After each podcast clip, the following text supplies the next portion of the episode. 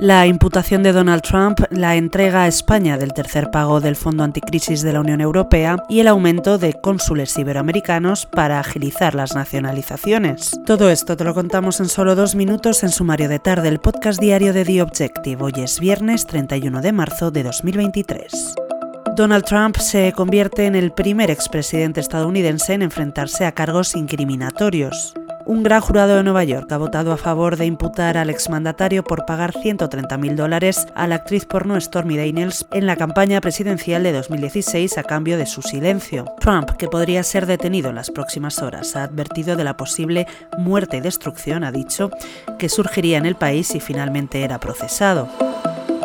Regresamos a Europa. La Comisión Europea ha entregado este viernes a España el tercer tramo del Fondo de Recuperación y Resiliencia, dotado con 6.000 millones de euros tras dar por cumplidos los hitos y reformas requeridos y recibir el visto bueno de los 27. España se convierte así en el primer Estado miembro en recibir el tercer desembolso de los fondos Next Generation tras solicitarlo el pasado mes de noviembre al haber cumplido los 29 hitos y reformas que llevaba aparejados.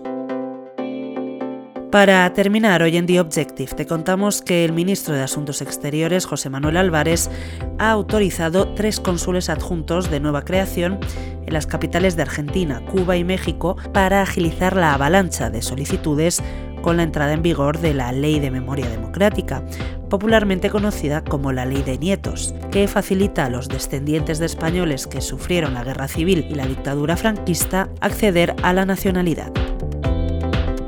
Lo dejamos aquí por hoy. Recuerda que tienes estas y otras muchas noticias siempre en abierto en theobjective.com. Volvemos con este podcast el lunes. Feliz fin de semana.